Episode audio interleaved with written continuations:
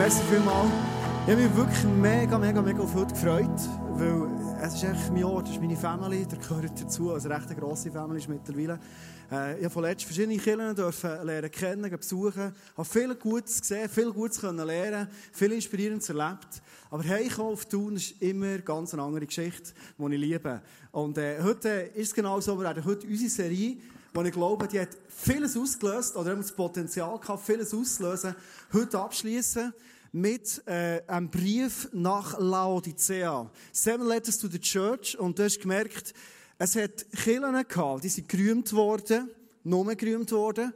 Es hat Kirchen gehabt, die sind gerühmt worden und ermahnt oder gerügt worden.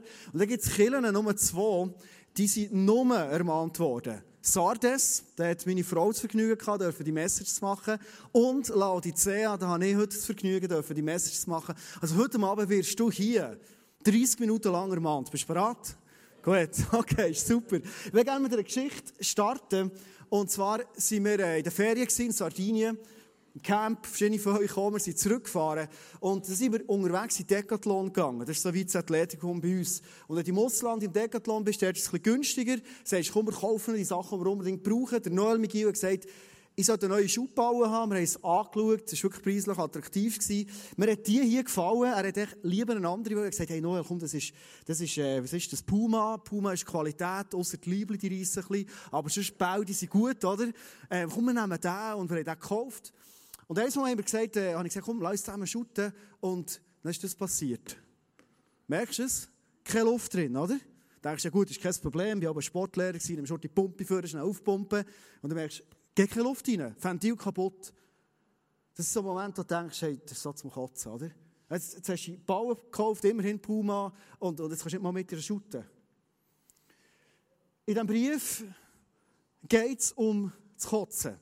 Und wir haben ja vor einem halben Jahr, das ist so, vor einem halben Jahr haben wir eine Serie gehabt, der christliche Atheist hat die geheissen. Und dort haben wir über Laodicea schon mal eine Predigt gehabt. Du wirst merken, heute Abend, einige Verse werden wieder vorkommen. Und was ich spannend und genial finde in der Bibel ist, du kannst in der Bibel manchmal Sachen zweimal lesen, dreimal lesen, fünfmal lesen, zehnmal lesen, fünfzigmal lesen. Gott zeigt immer wieder neue Aspekte auf. Und das wird er auch heute Abend tun. Von dem bin ich 100 Pro überzeugt. Lass uns einsteigen in das äh, Kapitel hinein, was da vorgelesen wird. Und es fängt wirklich nicht freundlich an. Es fängt an, fast wie jeder Brief, was heißt, ich weiß, wie du lebst und was du tust. Gott fährt immer die Briefe so an zu diesen Kindern. Ich weiß, dass du weder kalt noch warm bist. Wenn du doch das eine oder das andere wärst, aber weil du weder warm noch kalt bist, sondern lauwarm, werde ich dich aus meinem Mund ausspucken. Das ist genau das Kotz, was da drin ist. Wenn du im Juni nicht bist dabei gewesen, gebe dir ganz kurz ein paar Infos zu dieser Stadt. Laodicea, was ist das für eine Stadt? Ich habe ein Bild mitgebracht von den Überresten, die es heute noch gibt. Das war eine sehr reiche Stadt. Du siehst, es ist eine Handelsstraße durchgegangen. Darum hat es viel Handel gegeben. Es hat warme Quellen gehabt. Es sind Tücher hergestellt worden. Es war ein medizinisches Zentrum für Forschung. Man hat bekannt so Augenheilungsforschung ähm, gemacht dort. Und, und, und. Es hat Banken gegeben. Es war extrem potent gewesen das Örtli. Und was speziell ist, und darum steht es auch in, der, in diesem Text dass es dort in der Nähe von Laodicea die berühmten Quellen hatte. Und zwar ist ganz heißes Wasser ist rausgekommen und das Wasser ist genießbar scheinbar. Und es ist, hat Heilkraft also heilquellenmässig. Du siehst auf dem Bild, das ich mitgebracht habe, die Leute warten da um. Das ist jetzt ein Bild aus der Neuzeit. Gibt es offenbar immer noch. Und wahrscheinlich habe ich das Gefühl, wenn ich da drinnen bin, dann werde ich wieder gesund. Jetzt, das letzte Mal haben wir angeschaut, was mit dem lauwarmen Wasser das Problem ist. Und These, die wir aufgestellt haben, aus der Geschichte hat man gesehen, wenn das Wasser ist verteilt wurde an die Leute, wir müssen abtransportieren nach Laodicea, haben die Leute, die Reichen, die vorher sind angestanden, die haben noch das heiße Wasser bekommen. Und die Armen, das ist heute immer noch so, die müssen hinten anstehen, die bekommen manchmal noch das, was es noch hat. Und das ist das lauwarme, das grusige, das Wasser zum Kotzen gewesen. Es gibt aber noch eine zweite These, nämlich, es hat keine direkten Quellen in Laodicea. Darum hat alles so mit ähm, Wassertransport, irgendwelche Sachen müssen runter in die Stadt transportiert werden. Also hier haben wir Quellen, es ist ein bisschen länger als das, was ich heute Abend hier habe. Und da ist am Schluss das Wasser rausgekommen. Jetzt kannst du dir vorstellen, was passiert. Je länger das die Leitung ist, je länger es der Weg ist, je kälter das Wetter ist, je mehr ist es hier einfach noch so eine, so Brunz, die rauskommt, so lauwarm, grusig, nicht genießbar. So, gut. Das waren die wüsten Wörter von heute Abend, aber ich glaube, wir müssen die ein bisschen gehört haben, dass wir verstehen, wie Jesus das meint und warum dass er das hier anspricht. Ich werde gerne das Bild von, der, von dem Kanal heute Abend mit euch genauer anschauen. Weil am Anfang steht die Quelle, die heiß ist, Heilkraft drin ist. Und dann gibt es einen Weg. Und am Schluss kommt irgendetwas raus. Ich tue immer gerne noch ein bisschen spielen. So, passiert das, das ist das Heilwasser hier, extrem heiß, vielleicht seht ihr, wie es dampft. Ich leere es rein und äh, dann siehst du, wie es rauskommt. So, so funktioniert es. Gut. Wenn wir in unser Leben hineinschauen, kennen wir doch die Momente. Etwas, das am Anfang heiß ist, kraftvoll ist, Heilkraft drin ist, oder?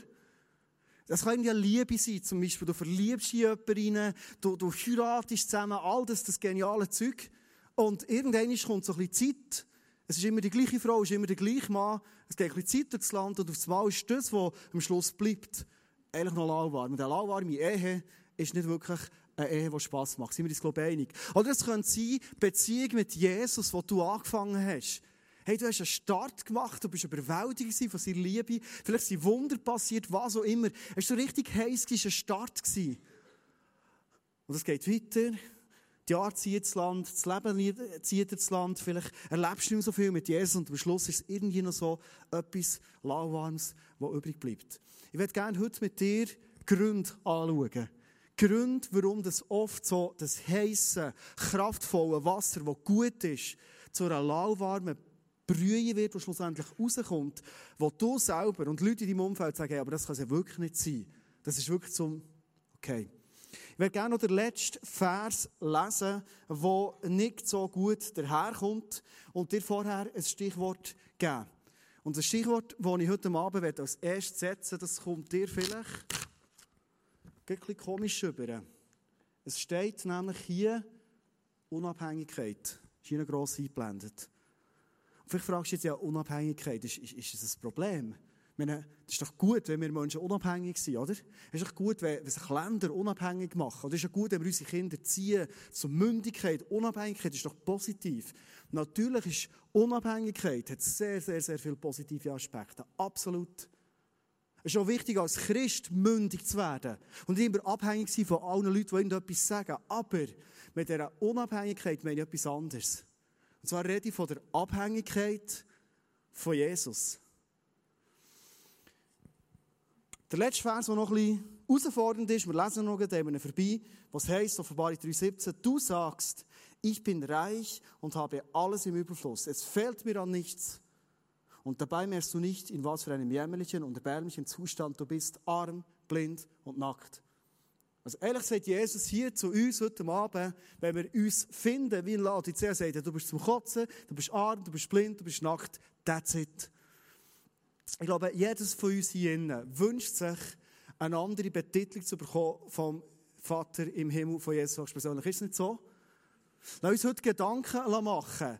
Was heisst denn, dass Unabhängigkeit in einer gesunden Art gelebt wird in unserem Leben, für das unser Wasser heiß bleibt. Es gibt nämlich eine Episode zu dem Text, wo hier steht, Jesus hat nicht irgendwie etwas aufgenommen, sondern es hat einen Moment gegeben, wo Laodicea 60 Jahre nach Christus in ein Erdbeben ist gekommen, am Boden ist gleich gemacht worden, die ganze Stadt.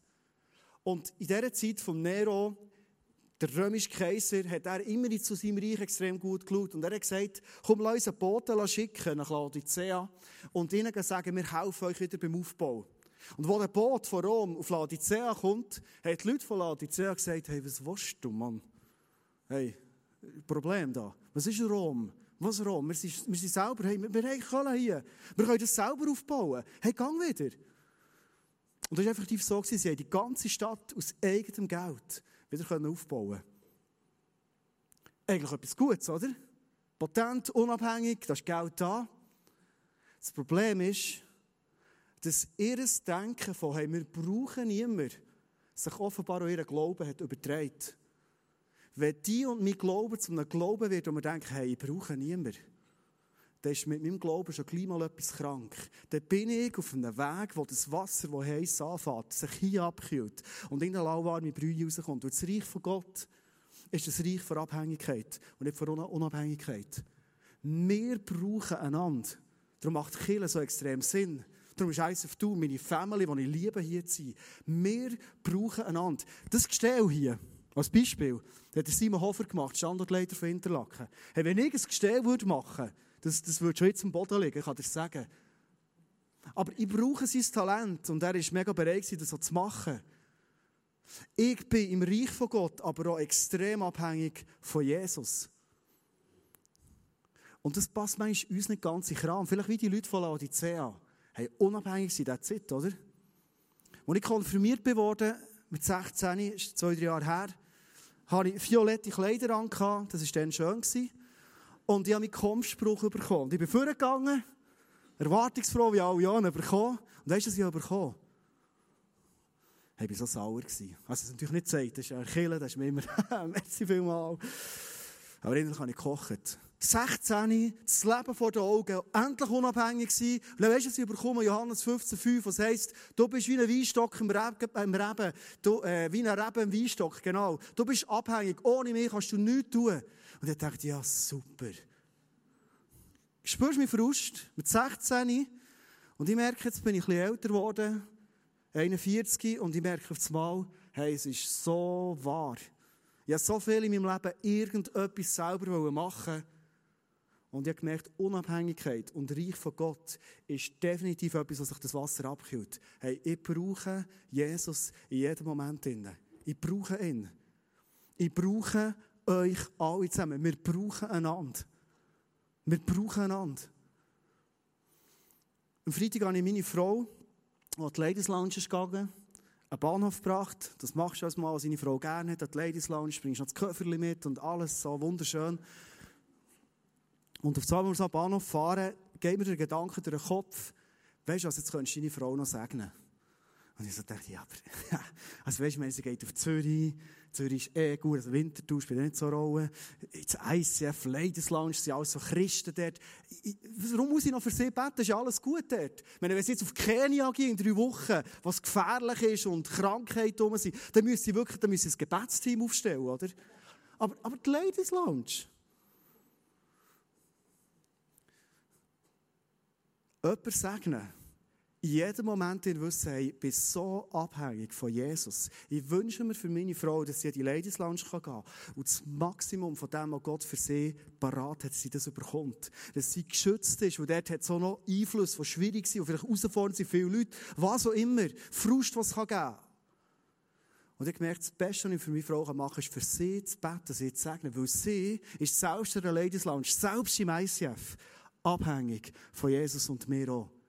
Spürst wie manchmal so schnell eine Unabhängigkeit in unser Denken hineinkommt und wir denken, ja, das geht ja gut. Heute sind wir als Team zusammengekommen, hier um halb zwei, wie immer, haben aufstellen. Und auf so einen Gedanken haben wir, lass uns als Team zusammenstehen. Und beten für das Aufstellen. Und nicht, weil wir nicht gut parat waren oder schlecht vorbereitet waren. Wir haben alles im Griff gehabt. Wir haben super Leute am Start. Aber wir brauchen Jesus. Wir sind abhängig von ihm. Ich würde gerne mit dir weitergehen, weil Jesus hört jetzt auf, so Vorwürfe zu machen, sondern er gibt uns klare Ratschläge. Und die sind auf den ersten Blick nicht ganz so einfach zu schauen, was er eigentlich meint. Er sagt nämlich, auf Offenbarung 3,18, ich rate dir, kaufe bei mir Gold, das im Feuer gereinigt wurde, damit du reich wirst. Also wir sollen bei Gott Gold kaufen. Das ist wahrscheinlich klar für dich, wie das geht, oder? Also ich, ich habe Leute lesen und dachte, was, was, Heilige Geist, bitte erklär mir, was soll das bei Gott Gold kaufen? Mir geht durch den Kopf, Gold bedeutet in der Bibel als etwas extrem Wertvolles. Plus, es ist eine Bedeutung von, es verliert der Wert nie. Geld, der Mammon, der in der Bibel beschrieben ist, der kann über Nacht den ganzen Wert verlieren. Wenn die Banken zusammenkommen, dann kann der ganze Wert weg sein. Gold wird der Wert nicht verlieren. Im Gegenteil, wenn die Banken zusammenkommen, wird nach Gold noch viel mehr Wert bekommen. Also Gold ist etwas extrem Wertvolles. Und jetzt sagt Gott, komm zu mir und kauf Gold bei mir. Ich habe mir auch überlegen, was könnte das heissen. Und ich habe das Bild mitgebracht von dem Gold, einfach so, falls du nicht weißt, wie Gold aussieht. nicht unbedingt bei mir daheim musst schauen, so sieht es aus. So.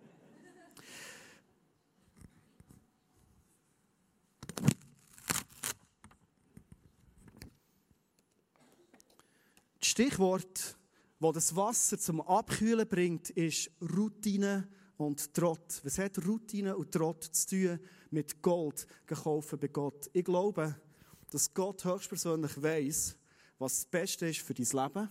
Ich glaube, dass Gott weiß, was für Pläne er hat mit deinem Leben. Und ich glaube, dass wenn Gott dir so Initiativen gibt und du, du fast auf ein Leben, ist, was er dir sagt und genau das tust, glaube ich, dass er dir Gold gibt und Gold aus deinem Leben rauskommt.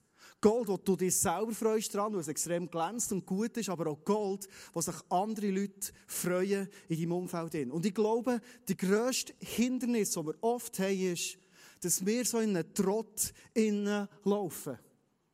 Verstehst du, manchmal fangen wir etwas an und in der Anfangsphase bist du extrem abhängig von Gott und du fragst Gott, wie geht es? Als ich Kille angefangen habe oder als ich es übernommen habe, ja, ja Gott Mensch sagt, ich weiss nicht, wie man muss Kille leiten, bitte hilf mir. Und ich, ich habe immer nur das Gold gesucht bei Gott. Und irgendwann denkst du so, ja, langsam weiss man, wie es geht. Am Sonntag Celebration, wir haben Small Groups, wir haben so ein bisschen Angebot und auf so kommst du in eine Routine, in eine Trott rein. Du kannst in einer Ehe völlig in eine Routine, in eine Trott reinkommen und um Gold vorbeigehen. Du kannst in der Lehre sein und denkst, oh, nein, ist wieder Montag, scheisse neue Woche. Facebook-Post, sehen aber, scheisse Montag. Hey, weißt du, dass Gott für die Woche Gold parat hat für dich? Das ist so, yes, es ist Montag, hey, so eine coole Woche, die vor mir ist. Hey, ich kann Gold holen und Gold bringen in das, in das Leben von mir und von anderen Leuten. Aber der Punkt ist, ich muss rausgehen aus meinem Routine und Trott. Und ich denke, ja, am Montag, um 7 Uhr musst du anfangen, dann gehst du zum Mittagessen in Bären und dann weiss, musst du weiterfahren, um halb sechs ist Feierabend. Wer sagt das?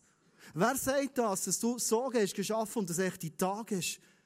Oder Gott sagt, ja, du gehst geschaffen. Aber ich werde heute, an diesem Tag, mit dir etwas erleben, wo du überhaupt nicht gefasst bist. Aber ich werde Gold reinbringen in dein Leben. Vor ein paar Wochen habe ich mit meinem Sohn, mit dem Noel, stille Zeit gemacht, wie ich das immer mache, in der Woche. Wir haben zusammen die Bibel gelesen und ähm, er hat äh, wir haben eine Geschichte gelesen, wo Jesus extrem viel Wunder hat, auf verschiedenste Arten, so komisch, mit Brei rühren und auf die Augen tun, die, die Geschichte, wie wir sie kennen, oder?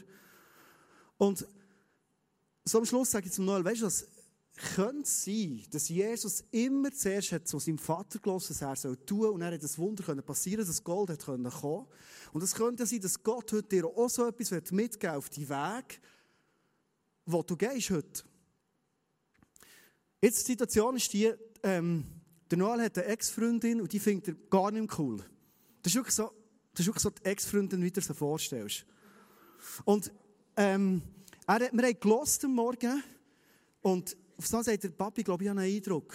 Ich glaube, heute wird in der Schule irgendwie so wie ein kleiner Unfall passieren und Gott sagt mir, hey, gang her und hilf, ich werde dich brauchen für das. Und ich dachte, hey, super, komm, nehmen wir das mit. Ich habe ihn gesegnet, einen Tag äh, geschickt. Und am Abend, als ich heimkomme, ist natürlich wundern, sage, hey, Noel, was ist passiert? So, und dann sagt er, du, wir sind so eine Festung anschauen. Dann sind wir runtergesäckelt und es war so ein rutschiger Weg. Und er ist eben seine Ex-Freundin ausgerutscht und er muss sie gar nicht mehr haben. Und in dem Moment ist doch so der Moment, wo du hergehst als Mitschüler und sagst, hat er recht, oder? So macht man sie in sechster Klasse. Ich war auch Lehrer, ich muss nicht lachen, ich weiss nicht, wer da. So. und in dem Moment drinnen, kommt ihm in Sinn, was er am Morgen für einen Eindruck hatte. Es kommt ihm zu Gold in Sinn. Und er merkt, hey Gott, er es passiert ein kleiner Unfall. Gang her und hilf. Und er ist hergegangen und geschaut, hey, geht's? Sagt mir immer, geht's? Kann ich irgendetwas? Und er geschaut, haben ein Fläschchen mit der Lehrerin. Und die Leute waren perplex. Weil alle haben erwartet, dass er sicher nicht hilft. Aber wenn ihm Gott hat gezeigt, hat er das Gold können bringen. Ist ein Kinder einfaches Alltagsbeispiel. Aber es sind Beispiele, die unser Leben verändern, wo das Gold, das Gott will, in unseren Alltag hinein, dass es nicht ein Trott wird und einfach eine Routine ist. Unser Leben zu einem spannenden Leben wird machen, wo das Gold kann rauskommen kann. Wir fahren weiter im Text. Im Text steht, und weiße Kleider, damit du etwas anzuziehen hast und nicht nackt dastehen und dich schämen musst, sagt Jesus. Komm zu mir, ich gebe dir weiße Kleider. Ähm, Weiß steht in der Bibel immer wieder für Unschuld oder für Gerechtigkeit. Wenn ich an ein weißes Kleid denke, dann kommt mir das in den Sinn. So. Ich finde die Frau extrem schön, gell? Das ist gut. Ich, ich kann dir sonst noch äh, Hochzeitsgäste schnell zeigen. Also, das ist meine Frau übrigens, für die, es nicht wissen. Der eine Hochzeitsgast, der war, das ist unser Gitarrist von heute Abend, der hat dann noch so ausgesehen. Das war der Luke, genau. Wunderschön, oder? Der Luke, er ist vorhin hier gestanden, so, kennst du ihn? Siehst du so. Ich kann dir auch noch seine Familie zeigen, die hat dann so ausgesehen.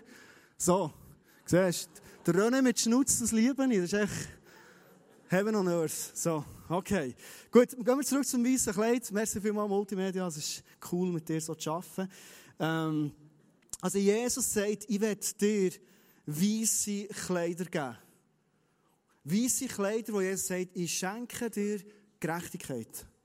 Und weißt du, was das bedeutet? Es ist etwas, das ich mir nicht verdienen kann.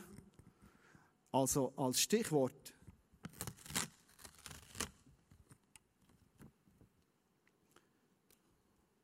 Selbstgerechtigkeit hat definitiv keinen Platz. Ich glaube, es ist für dich nicht neu, wenn ich dir heute Abend sage, alles, was wir an Gerechtigkeit als Menschen, die Gott glauben, bekommen, ist ein reines Geschenk. Du kannst nichts tun in deinem Leben, wo du irgendwie gerechter vor Gott kannst dastehen. Wir länger nicht vor Gott. Sondern es ist Jesus, der am Kreuz war und ist gestorben für uns. Und es ist er. Es ist nur er, der uns die Gerechtigkeit gibt. Das weiße Kleid. Das ist der einzige Ort, wo wir es bekommen. Du kannst dich noch anstrengen, du kannst noch weiss was für Jesus tun. Aber die Gerechtigkeit verändert sich nicht. Es ist ein Geschenk. Selbst das, was er durch dich tut, ist ein Geschenk. Selbst die Talente, die du hast, und Ressourcen und Fähigkeiten, es ist ein Geschenk, es ist eine reine Gnade. Gnade als Geschenk von Gott, das weiße Kleid. Ich habe eine Frage heute Abend an mich und an dich. Warum sind wir Christen manchmal bekannt in der Gesellschaft als extrem selbstgerechte Menschen? Warum sind wir Christen nicht bekannt als die demütigsten Leute, die es überhaupt gibt? Wenn ich mir doch bewusst bin, alles, was ich habe und bin, ist ein Geschenk von Jesus. Also wenn ich beschenkt bin, kann ich mir auf mich nichts einbilden. Und warum bin ich immer wieder überheblich, arrogant, richtend, wie auch immer, gegenüber anderen Leuten? Warum ist Selbstgerechtigkeit so ein Thema in meinem Leben? Haben wir vergessen, dass all das, was wir sind und haben, und speziell unsere Gerechtigkeit, das Geschenk ist von Jesus höchstpersönlich. Ist es nicht der Grund, dass wir merken, hey, wir sind Menschen, die sich versöhnen, die vergeben, die den Frieden suchen, weil wir sind beschenkte Leute. Wir können uns nichts einbilden. Ich war vor drei Wochen ähm, beim Zahnarzt, gewesen, so eine Wurzelbehandlung müssen machen. Ja, gibt Angenehmeres. Aber ich bin zu einem christlichen Zahnarzt gegangen, die tun nicht weh. Das ist mega gäbig. Und äh, am Schluss, bei der letzten Behandlung, immer das Gefühl gehabt, jetzt kommt dann noch der Moment, ich bin schon mal beim anderen Zahnarzt, der was rüttelt und tut und schraubt und macht. Ich immer auf den Moment gewartet und am Schluss es so, ist fertig, wir haben es. Jetzt weißt du, was der Zahnarzt ist, gell? ähm, und ich sage, hey, sind wir fertig? Ist das alles gewesen? Ja, wir haben es. Und dann gehe ich auf und, und sage so, hey, jetzt muss ich gleich einfach mal etwas sagen, ihr macht hier einen super Job. Hey, merci viel, viel mal. Ich habe so das Gefühl, das ist ein mega Frieden in dieser Praxis. Der arbeitet zusammen, der unterstützt einander. Ich merke einfach, das ist, das ist richtig wohl als Patient. Und dann sagt er der Zahnarzt, hey, danke vielmals für das Feedback. Gehe jetzt in meinen Dialekt zurück. Danke vielmals für das Feedback. Das hat mich mega gefreut. Und ich habe gemerkt, wo du in die Praxis bist reingekommen, hat sich etwas verbreitet, wo die Leute gefragt haben, wer ist das, der da ist gekommen? Und er hat gesagt, das ist mein Pastor. Warum? Ich liebe es, Menschen aufzuheben. Ich liebe es, Menschen gut zu machen und ihnen Wertschätzung zu bringen, sie zu ehren. Nicht selbstgerecht sein, sondern sagen, hey, ihr macht wirklich einen super Job hier. Und ich habe ihn gefragt, ich gesagt, ja, aber ist doch logisch, als Christ, du bist doch dankbar, du bist doch demütig, dann sagst du doch mehr. Er sagt, hey, weißt du was, kannst du dir vorstellen, Christen sind manchmal die schlimmsten Patienten, die es gibt. Immer negative Feedback und Probleme und am Schluss haben sie noch einen Rabatt, einfach weil sie Christ sind. So. Du nicht, ich weiss, du nicht. Aber vielleicht gibt es irgendwie auf diesem Planeten. Verstehst du? Die Welt schaut her und schaut her, ob wir selbstgerecht unterwegs sind, ob hier eine Brühe rauskommt, die wirklich zum Kotzen ist. Aber du und ich, wir sind gesetzt als Menschen, die demütig einander ehren, einander besser machen und unterwegs sind. Das ist deine und meine Berufung in dieser Welt. Und ich gerne zum vierten und letzten Beispiel kommen. Es steht, kaufe auch Salbe und streiche sie dir auf die Augen, damit du wieder sehen kannst. Und das war noch dicke Post für die Leute, weil es ja das Augenzentrum dort. Nicht das Zahnarztzentrum, aber das Augenzentrum war, Laodicea. Die besten Heilkunden. Und er sagt ehrlich, eigentlich seht ihr nichts, ihr seid blind, ihr braucht meine Augensalbe. Also geistliche Blindheit. Ist das, was Gott hat angeprangert. Was ist geistliche Blindheit? Oder positiv ausgedrückt, was heisst geistlich gesehen, wach sein. Das Prophetie-Team hat Eindrücke gesammelt für heute Abend und das Prophetie-Team hat den Eindruck, dass der Heilige Geist sagt, heute Abend will die Wachsamkeit freisetzen, hier unter uns.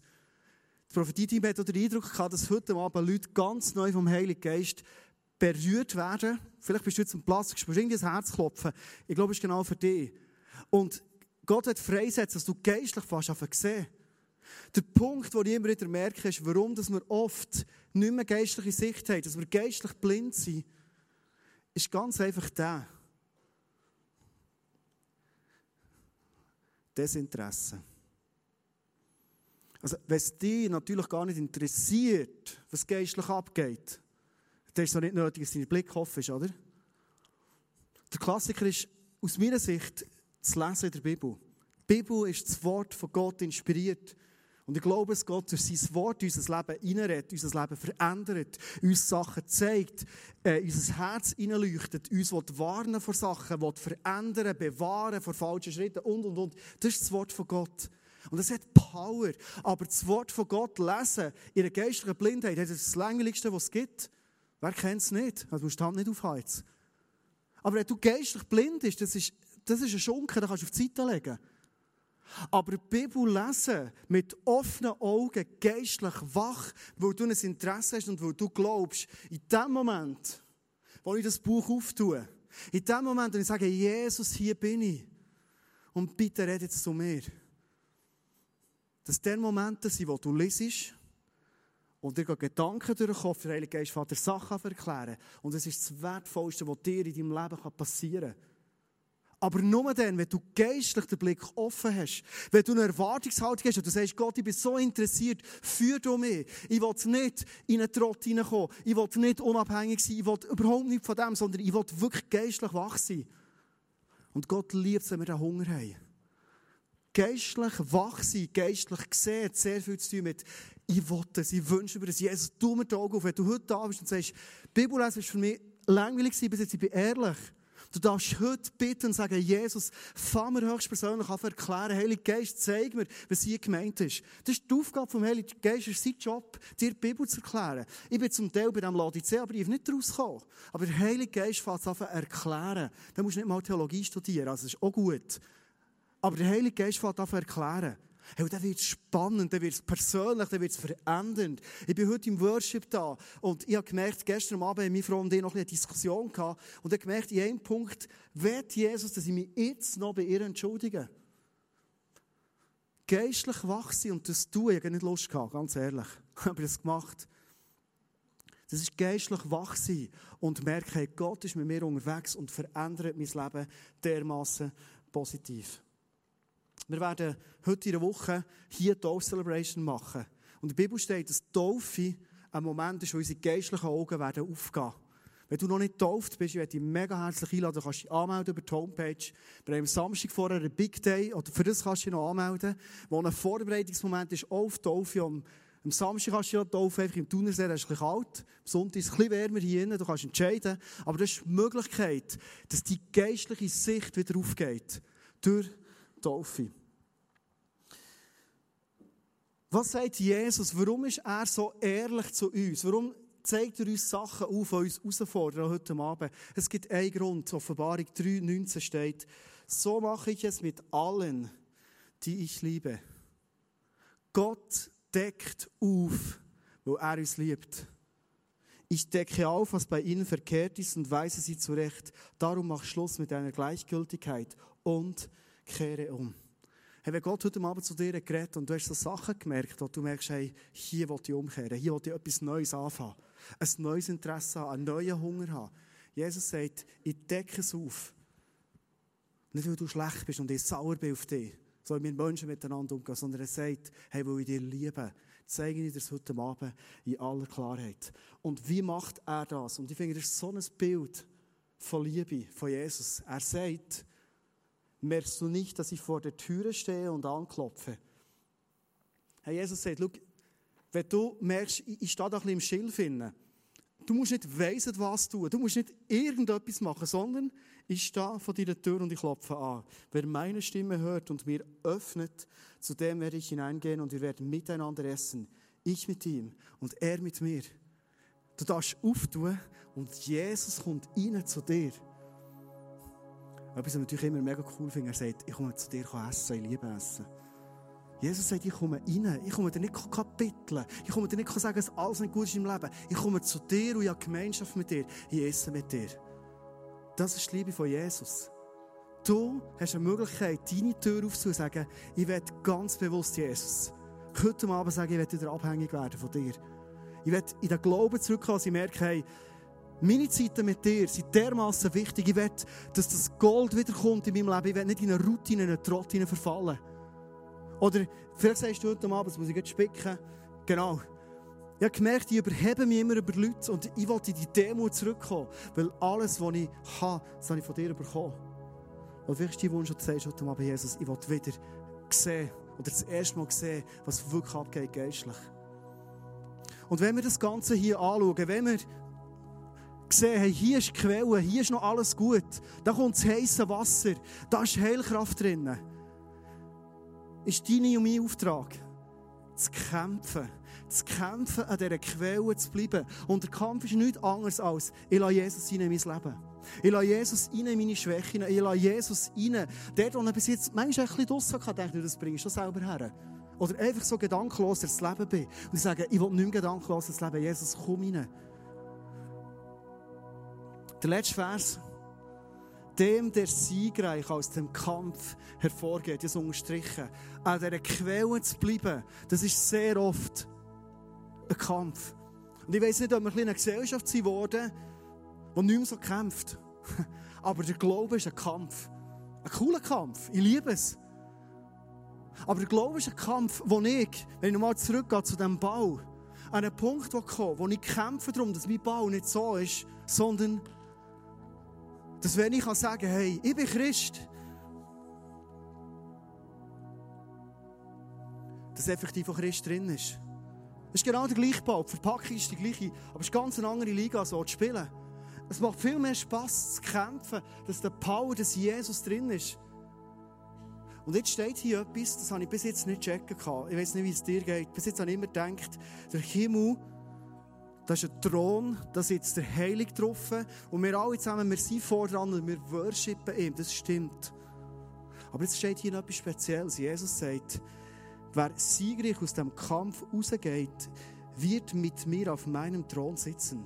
So wie auch ich den Sieg errungen habe und jetzt mit meinem Vater auf seinem Thron sitzen. Hast du gewusst, dass Jesus sagt, hey, wenn du kämpfst, wenn du kämpfst, an dieser Quelle zu bleiben, wenn du kämpfst, dass das, was draufsteht in deinem Leben, auch drin ist, dass das Wasser rauskommt, heiß ist, dass der Bau Luft hat, dass es fängt. Hey, ich werde dich auf meinen Thron aufnehmen, wir werden zusammen herrschen. Hast du das Bild?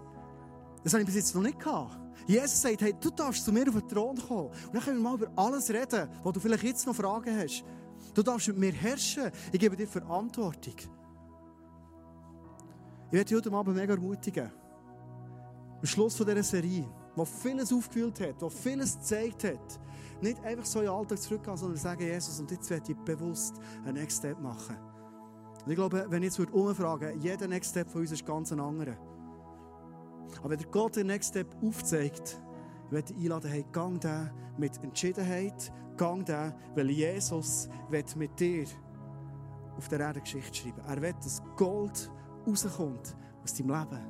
Das ist das, was er hat. Wenn wir mit einer Geschichte schließen, Ich habe es in gewissen Rahmen schon erzählt. Und, ähm, weil ich glaube, dass der Wunsch uns genau der ist, dass das Wasser rauskommt, echt ist, dass der Ball Luft hat. Als ich aufgehört mit Schuhe geben, ist so ein, so ein letzter Moment im Lehrerzimmer und ein guter Kollege von mir hat gesagt, gebt dem Mendo zwei Stichwörter. Was kommt euch in Sinn? Und das ist immer spannend. Das ist fast wie wenn du stirbst, was kommt auf ein Grabstein, oder? So. Also ich bin nicht gestorben, aber einfach Schluss mit der Schuhe. Und dann kommt ein Stichwort und hier etwas und alles ist mega wertschätzend und während. Jemand hat geschrieben, wunderbare Parodien. Immer wenn ich ältere Gespräche hatte, äh, ich liebe es, Leute nachzumachen. Das ist irgendetwas, äh, ich könnte alle denen nachmachen, glaube ich. Aber ich mache es nicht, ich bin Pastor jetzt. Und dann haben immer die Leute nachgemacht, die vom Elterngespräch erzählt haben. Also Leuenberg ist natürlich nicht, Bütschi so nicht, Ganai so nicht. Äh, einfach wirklich nicht. So, aber echt so ein paar, oder? Das war mega cool zu merken, die Leute haben das geliebt. Mein Humor. Und das ist ein Typ, der nie gewusst, was er von mir haltet. Und er hat gesagt, der Bächler ist für mich gelebter Glaube. Und ich erzähle dir das heute Abend nicht für mich gut herzustellen. Das ist nicht der Punkt. Überhaupt nicht. Ich habe Fehler gemacht als Lehrer. Ein paar Mal. Wüst. Ich habe Leute enttäuscht, ich habe Hoffnungen nicht erfüllt und alles. Schlimme Mittelstufenlehrer, die nicht alle in die Sechse kommen und alles. Aber wenn jemand dir sagt, was bei dir drin ist, oder was bei dir angeschrieben ist, ist schon drin. Die Quelle von dem heißen Wasser, das kommt hier wirklich raus, eins zu eins. Es wird nicht abgelenkt von dem. Ich glaube, das ist das Größte, was die Menschen über uns dürfen sagen. Und ich einlade zum Schluss, dass wir Jesus die Tür öffnen heute Abend und sagen, komm in mein Leben. Vielleicht in Bereiche in meinem Leben, wo ich unabhängig war, in einem Trottin war und mach du wieder das Wasser heiß. Darf ich euch bitten, zum Schluss aufzustehen? Ich würde gerne für uns alle zusammen beten. Und Jesus, danke, machst du es uns so einfach. Danke, machst du es uns so einfach und sagst, wir dürfen dir die Tür auftun heute Abend und dich reinlassen. Und danke, Jesus, willst du und kommst du rein. Du liebst es, reinzukommen. Jesus, ich wollte heute Abend sagen, meine Tür ist offen für dich. Und es tut mir leid für überall dort, wo ich äh, selbst als Pastor irgendwie etwas Eigenes gemacht habe, das Gefühl hatte, ich weiss doch, wie das Ganze geht. Jesus, ich, ich erkenne in diesem Brief, ich brauche dich, Jesus. Ich brauche dich. Danke, Jesus, für jedes Herz, das heute Abend offen ist. Und danke, bietest du und sagst, hey, ich komme rein. Ich komme rein und ich verändere dein Leben. Ich mache dein Leben anders, ich mache es besser. Ich bringe Heilung, ich bringe positive Veränderung, ich bringe Hoffnung, ich bringe Vision ich bringe Gold in dein Leben. Danke, dass es steht über uns heute Abend. Und erst wir uns heute Abend eins bewusst sein, dass wir das dürfen glauben, proklamieren, annehmen, hat einen Grund. Das ist, weil du, Jesus, am Kreuz warst und uns die Gerechtigkeit, das weiße Kleid, die Augensalbe, weil du uns das Gold gibst, weil du alles Schlechte auf dich genommen. Jesus, heute Abend, wenn wir an deinen Tisch das Abendmahl nehmen, ganz bewusst, aus Dankbarkeit, und wir sagen, Jesus, wir brauchen dich, komm rein in unser Leben, komm in jeden Bereich von unserem Leben rein. Wir brauchen dich, wir brauchen es, an dieser Quelle zu sein und an dieser Quelle zu bleiben, Jesus. Jesus, bewahre uns vor Religiosität. Bewahre uns, dass wir Menschen werden, die so leer sind, die so lieblos sind, selbstgerecht sind. Jesus, mach uns wieder zu Menschen, die deine pure Liebe verbreiten, ausstrahlen, verschenken. Maßlos. Weil du selber uns maßlos beschenkst, Jesus. Amen. Du darfst heute Abend, während es jetzt Worship wird sein, vorkommen, hier ist das Abendmahl parat und ich werde einladen, heute Abend vielleicht ganz bewusst Jesus die Tür wieder aufzutun oder in einem Bereich wieder aufzutun und sagen, ich nehme das Abendmahl heute Abend. Und ich sage, Jesus, komm rein, meine Tür ist offen.